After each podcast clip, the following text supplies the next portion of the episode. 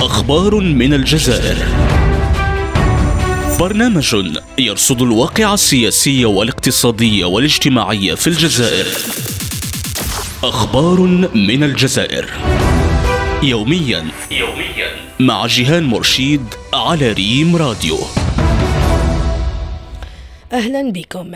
نستهل عدد اليوم بأزمة الدروس الخصوصية التي اقتحمت يوميات المتمدرسين وتحولت إلى ظاهرة قاذة في الجزائر.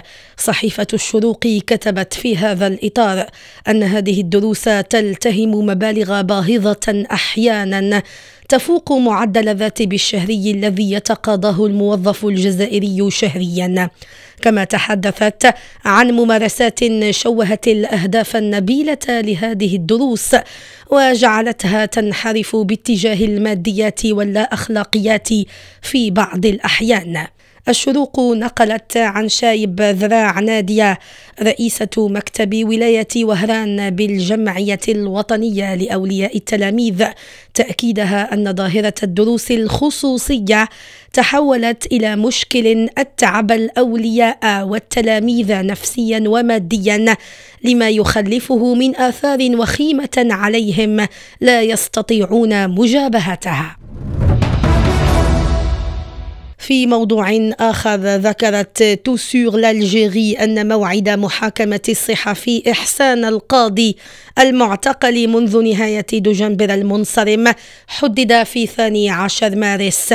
الصحيفة نقلت عن عضو هيئة الدفاع عن الصحفي زبيد عسول قولها إن تهمة واحدة تدخل ضمن اختصاص محكمة الجنايات موجهة للصحفي وتتعلق بتلقي أموال من داخل البلاد وخارجها. توسور لالجيري أشارت إلى أن القضية تعرف تحولات جديدة خاصة مع وجود مؤسسة رسمية كطرف مدني وقرار النيابة متابعة إحسان القاضي بالإضافة إلى كونه صحفيا مدير إذاعة أم ومغرب إمرجون نهاية عدد اليوم إلى اللقاء. أخبار من الجزائر. برنامج يرصد الواقع السياسي والاقتصادي والاجتماعي في الجزائر.